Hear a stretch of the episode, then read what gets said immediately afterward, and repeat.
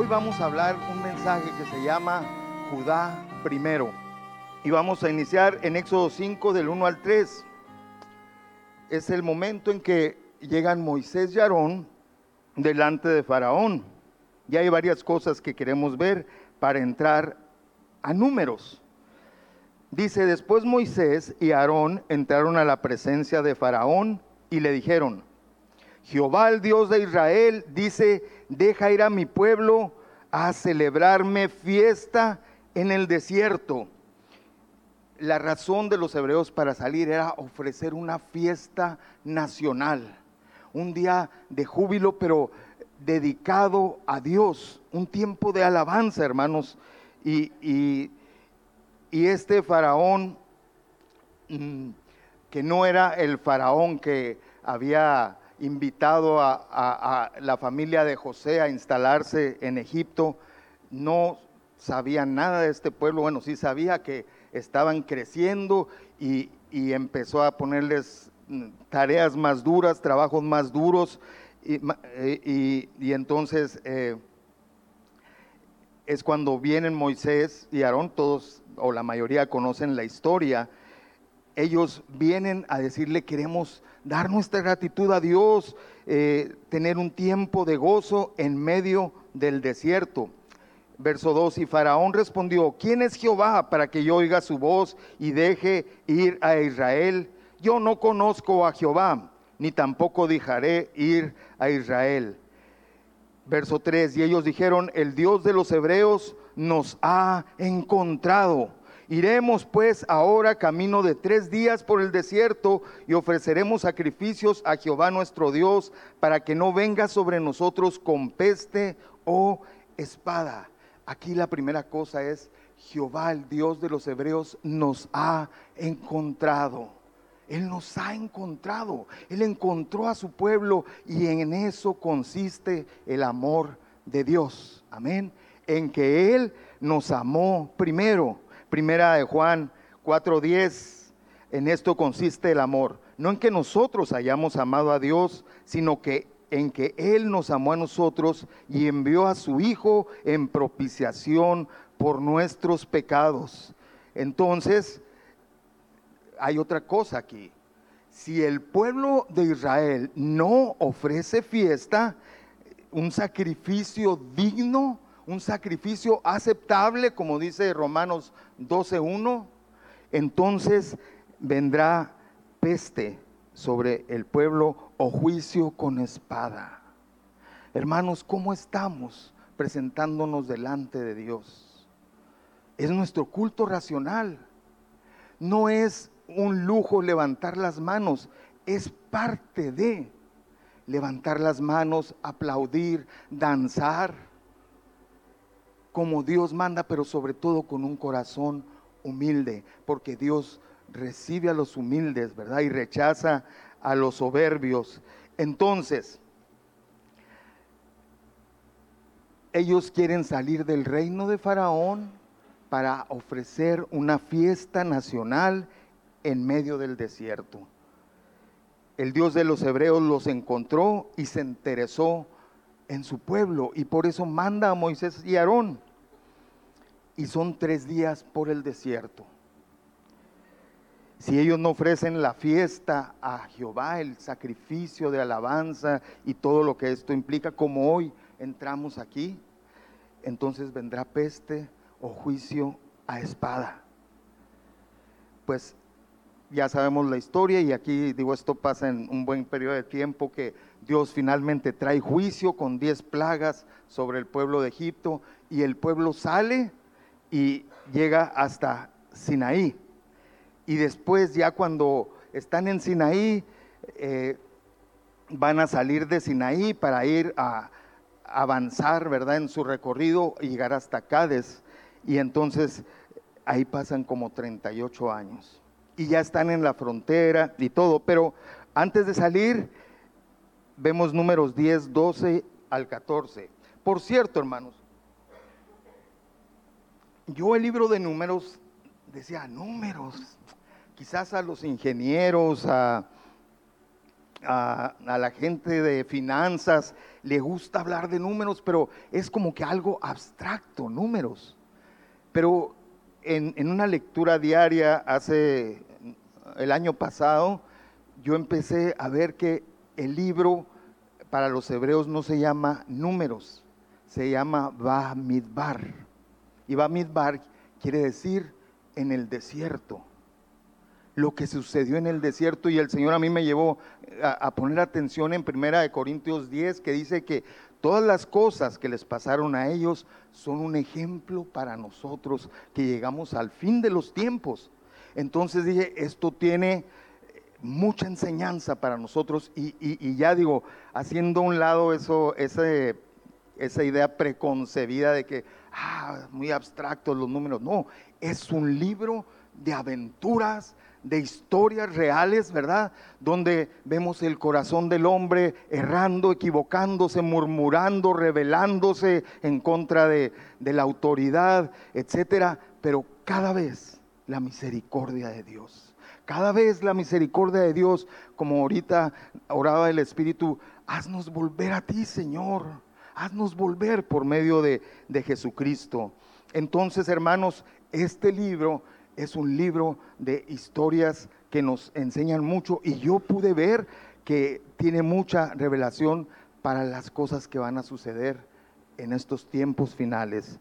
Dice, y partieron los hijos de Israel del desierto de Sinaí según el orden de marcha, y se detuvo la nube en el desierto de Parán. Partieron la primera vez al mandato de Jehová por medio de Moisés. La bandera del campamento de los hijos de Judá comenzó a marchar primero por sus ejércitos, y Naasón, hijo de Aminadab, estaba sobre su cuerpo de ejército. Ahí van saliendo del Sinaí. ¿Y quién iba primero? Judá. ¿Y qué es Judá? Alabanza. Judá primero y la batalla se ganará. Judá primero y al enemigo se vencerá.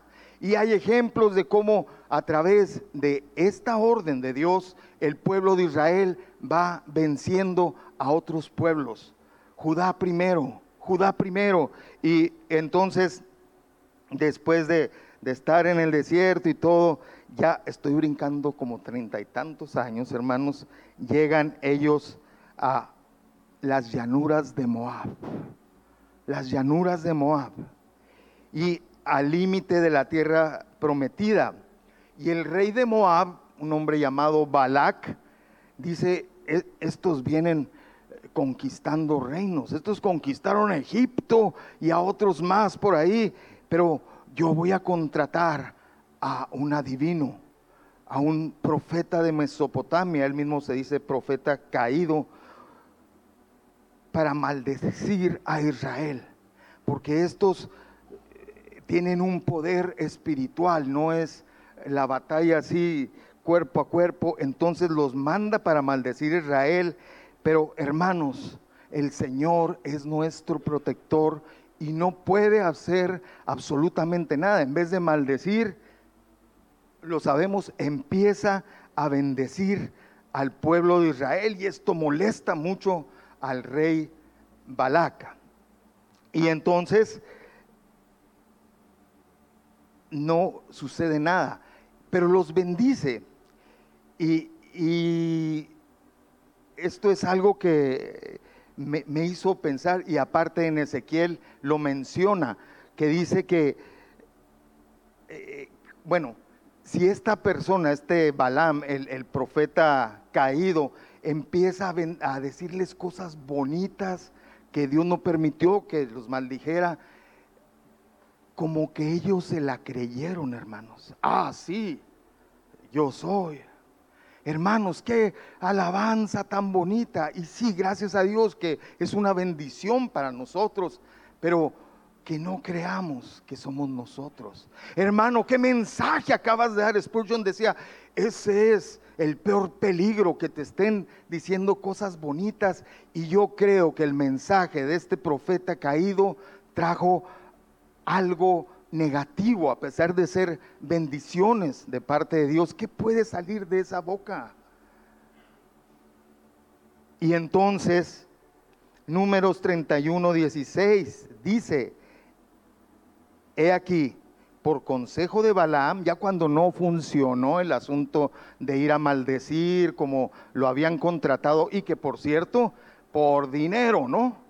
Eh, y, y, lo menciona después en el Nuevo Testamento, se dejó llevar por el lucro, por las ganancias. Y hoy muchas iglesias están queriendo crecer y empiezan a contaminar y a distorsionar a Judá, a la alabanza, con tal de tener más gente que es sinónimo de más dinero, más ganancias.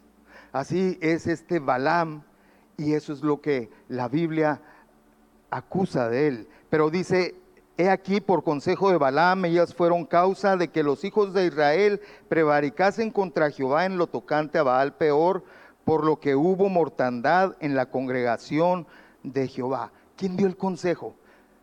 Ah, mira, no, no, no, no pasa, no, pues no pasó nada. Ahí te va un consejo. El enemigo no puede hacernos nada, hermanos. En Cristo somos más que vencedores. El problema es este, y Jesús lo dice en el mensaje de las cosas del fin. Mirad que nadie os engañe. Es solo engaño el problema, por eso necesitamos un amor por la verdad un amor por lo que Dios manda. Entonces, aquí fueron engañados, pero con una cosa que llamaba la atención de los israelitas. Números 25, 1. Moraba Israel en Sittim y el pueblo empezó a fornicar con las hijas de Moab, empezaron a tener relación con esas mujeres. ¿Qué excusa darían? Es que yo la voy a convertir para que sea parte del pueblo.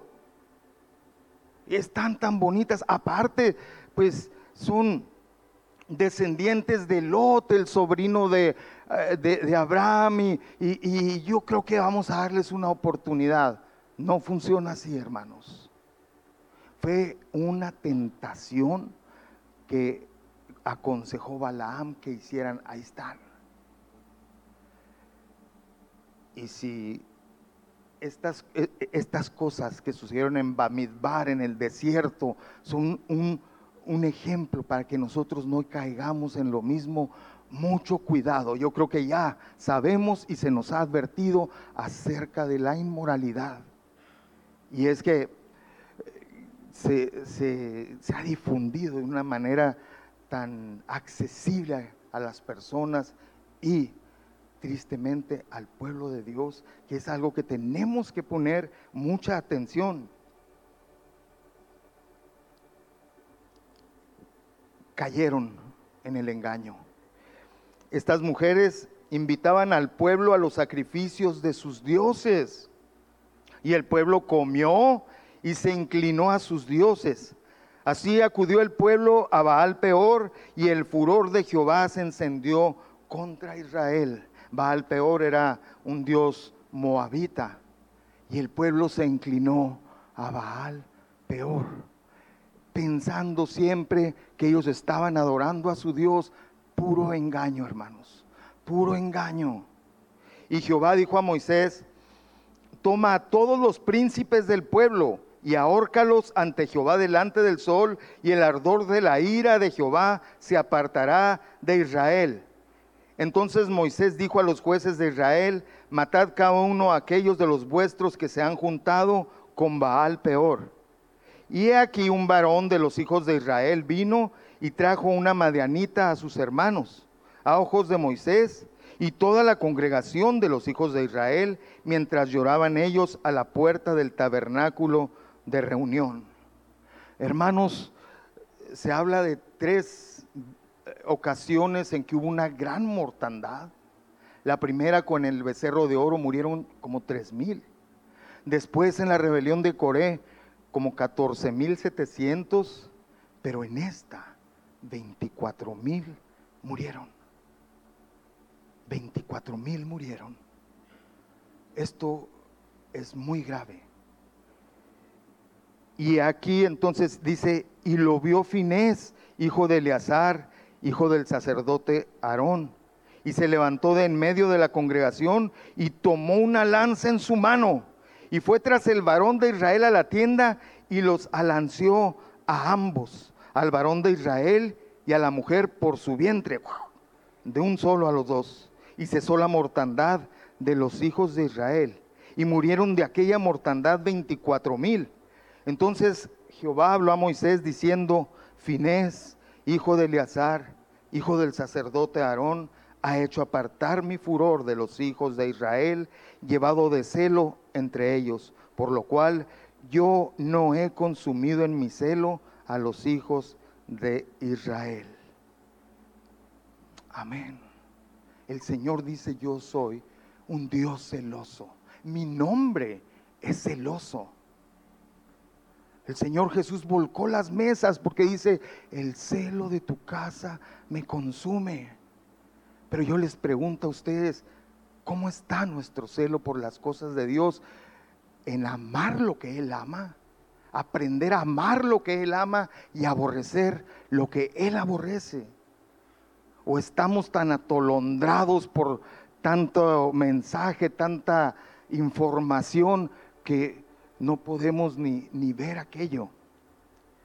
Platicando con mi, yerno, eh, de lo que compartí ayer con los jóvenes, dice que hay muchas cosas en los aparatos electrónicos que están afectando al cerebro, al ser humano, y que quitan su capacidad de pensar, de reflexionar. Es muy importante que meditemos en la escritura, hermanos, pero con tanta distracción yo creo que aquí se ha hablado bastante de eso, ¿verdad? El tiempo que dedicamos a esos aparatos. Miren, los inventores de estos aparatos, yo creo ayer lo comentó, ellos no quieren que sus hijos usen estos aparatos. Ellos saben lo malo que son y cómo te, te esclaviza. Y entonces no tenemos la libertad para expresar Judá primero como Dios quiere que se haga. ¿Dónde está nuestro celo? Recuerdo un, un hermano eh, en Guatemala que él me decía, ay hermano, nosotros cuando empezamos a caminar con Hebrón, pues teníamos televisión en la casa y, y pues aprendimos que no era bueno y decíamos, bueno, ahí la vamos a tener apagadita y así.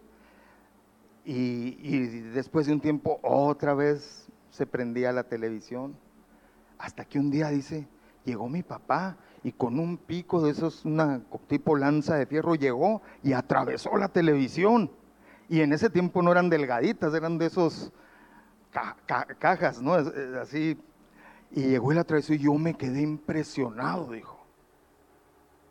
Yo me quedé impresionado y nunca más, hasta el día de hoy, se volvió a ver la televisión. Yo no sé qué tenemos que hacer nosotros exactamente, pero sí tenemos que acabar con lo que nos está robando la búsqueda del Señor.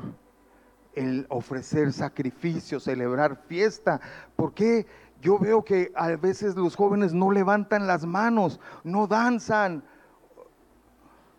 Hermanos, miren ahora yo cómo estoy. Y bueno, yo siempre he procurado danzar porque me gusta hacerlo, porque alguien me dijo, mira, es un mensaje que tú estás despegando tus pies de la tierra y, tú quieres con gozo algo de los cielos. Yo lo hago y levanto mis manos y, todo lo que pueda hacer delante de Dios. Les digo, no es un lujo ni es un para que me vean, para que me vea el Señor. Para eso sí, Judá primero, este hombre llamado Simri entró pero con un descaro, hermanos. Y hoy la iglesia llamada evangélica tiene una música con un descaro más mundana que los mundanos, una influencia totalmente carnal, es más demoníaca y presumen de eso y presumen tener los mejores músicos. Eso es fatal. Cuidado de estar oyendo esa música. Ah, es que nomás quiero ver, a ver cómo. No, no, no, no quieras ver. Apártate de eso. Una vez una hermana que es una autoridad en, la música, una hermana evangelista en Estados Unidos, eh, nos tocó estar en un, ella estaba compartiendo y nos invitaron al grupo de alabanza a, a ministrar ahí. Y ella no, no nos conocía nada, pero me dijo esto, hermanos, y esto se los extiendo a ustedes. Hermano, yo voy a muchas iglesias y estoy viendo el fruto terrible de la música contemporánea, pero tú estás tocando la música de los cielos. Y aquí cantamos esta mañana la música de los cielos, hermanos. Gracias a Dios por nuestros líderes. Gracias a Dios por la vida del hermano Marvin que se ha mantenido firme con este celo del Señor para que nosotros estemos bendecidos. Pero miren, no podemos ser presuntuosos y decir, jactarnos, es que tenemos la música de los cielos, lo dijo la hermana Mary Jane. No, necesitamos un corazón humilde, hermanos un corazón humilde. Él visita a los humildes. Es interesante entonces que este Simri lleva a su pareja Cosby, todos presumidos, descarados, en medio hasta de la muerte, de un juicio, pero llega Finés y acaba con eso de una buena vez, por el celo que él tenía de Dios. En un programa de radio yo comentaba el significado, significado de Simri, para mi sorpresa, es música, alabanza, musical. Simri era de la tribu de Simeón y esta mujer de, de las hijas de Moab, Cosby, significa falsedad. Así que aquí podemos armar algo, música falsa, adoración falsa. Y todo esto está ligado entonces a la inmoralidad y a la idolatría. Y esto es algo muy fuerte que está atacando nuestras vidas, hermanos. Pero hoy, y, yo, Señor, esto es lo que tú quieres que yo les diga. Quizás ya se los han dicho una y otra vez, pues hoy vengo a confirmarlo, que necesitamos el celo de Dios para sacar esto, pero ya, el tiempo está cerca, hermanos, y necesitamos limpiarnos, de, eh, quitar todo el peso del pecado que nos asedia.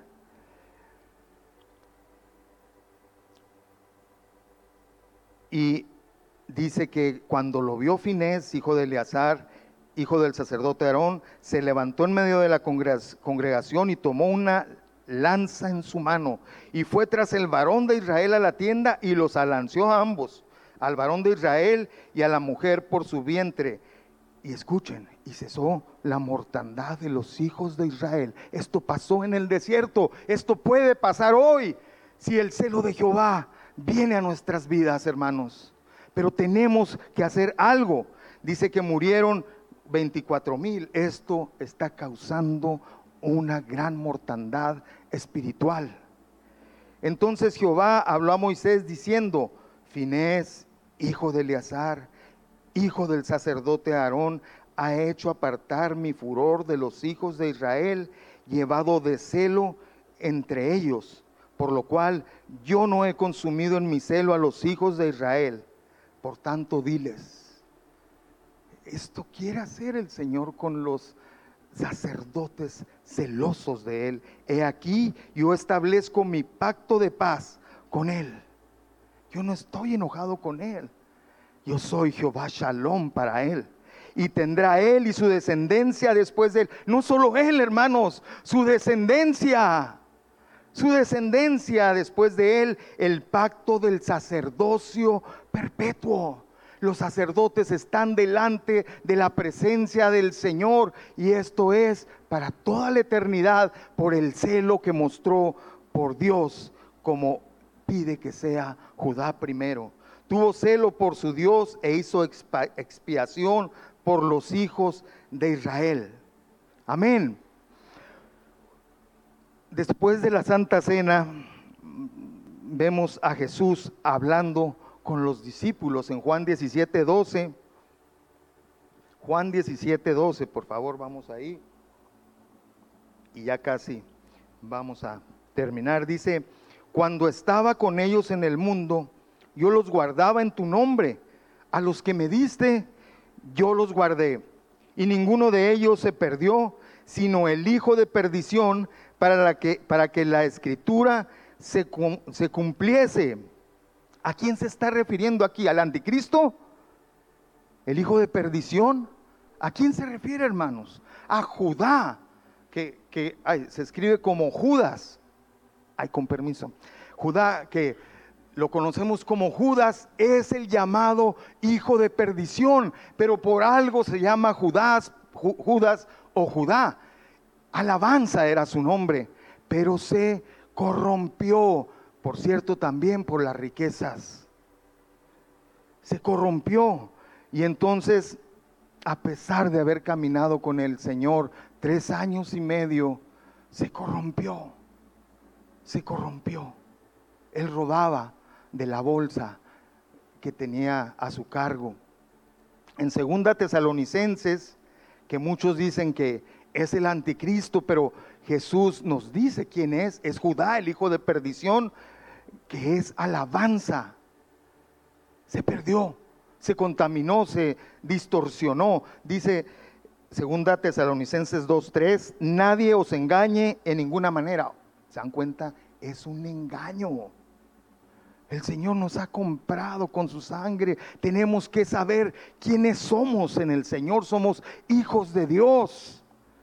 Dice el canto, a Él sea gloria y poder, pero está inspirado donde dice, en la iglesia sea gloria y poder por parte de Dios o a Dios. Porque la iglesia es quien va a cumplir las cosas que Dios manda. Y dice, nadie os engañe en ninguna manera, porque no vendrá sin que antes venga la apostasía. Lo que sucedió antes de entrar a la tierra prometida en las llanuras de Moab es apostasía, hermanos. Entonces viene una apostasía y viene muy ah, influenciada por una alabanza corrompida. Y dice, y se mantiene el hombre, bueno, antes que, ve, sin que antes venga la apostasía y se manifieste el hombre de pecado, el hijo de perdición, el cual se opone y se levanta contra todo lo que se llama Dios o es objeto de culto. ¿Qué pasó con el objeto de culto en el desierto?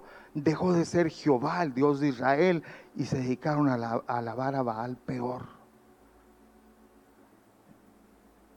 Tanto que se siente en el templo de Dios como Dios, haciéndose pasar por Dios. ¿Quién es el templo de Dios?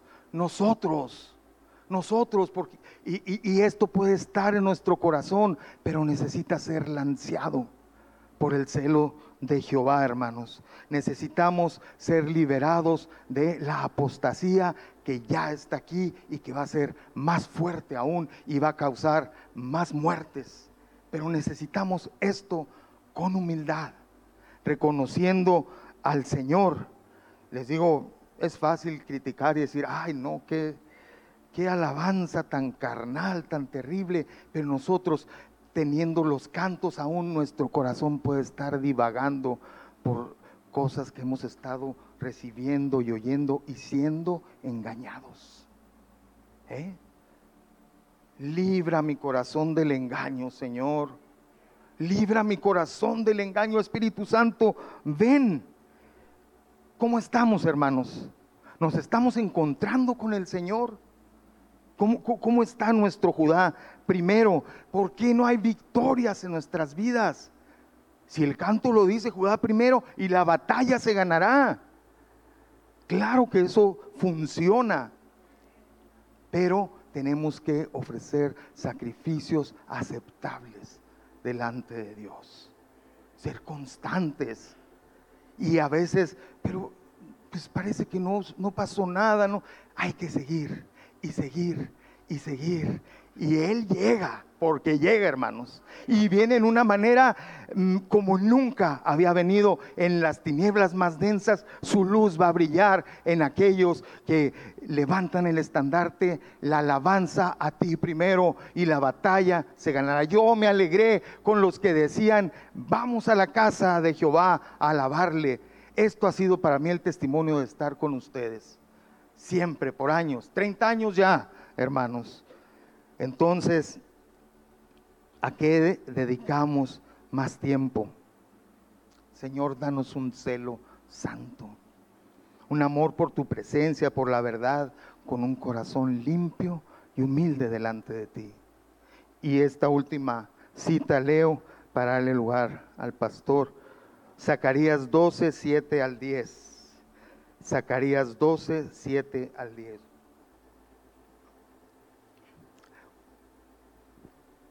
En la iglesia compartía este mensaje y fue algo que también me animó a hoy compartirlo.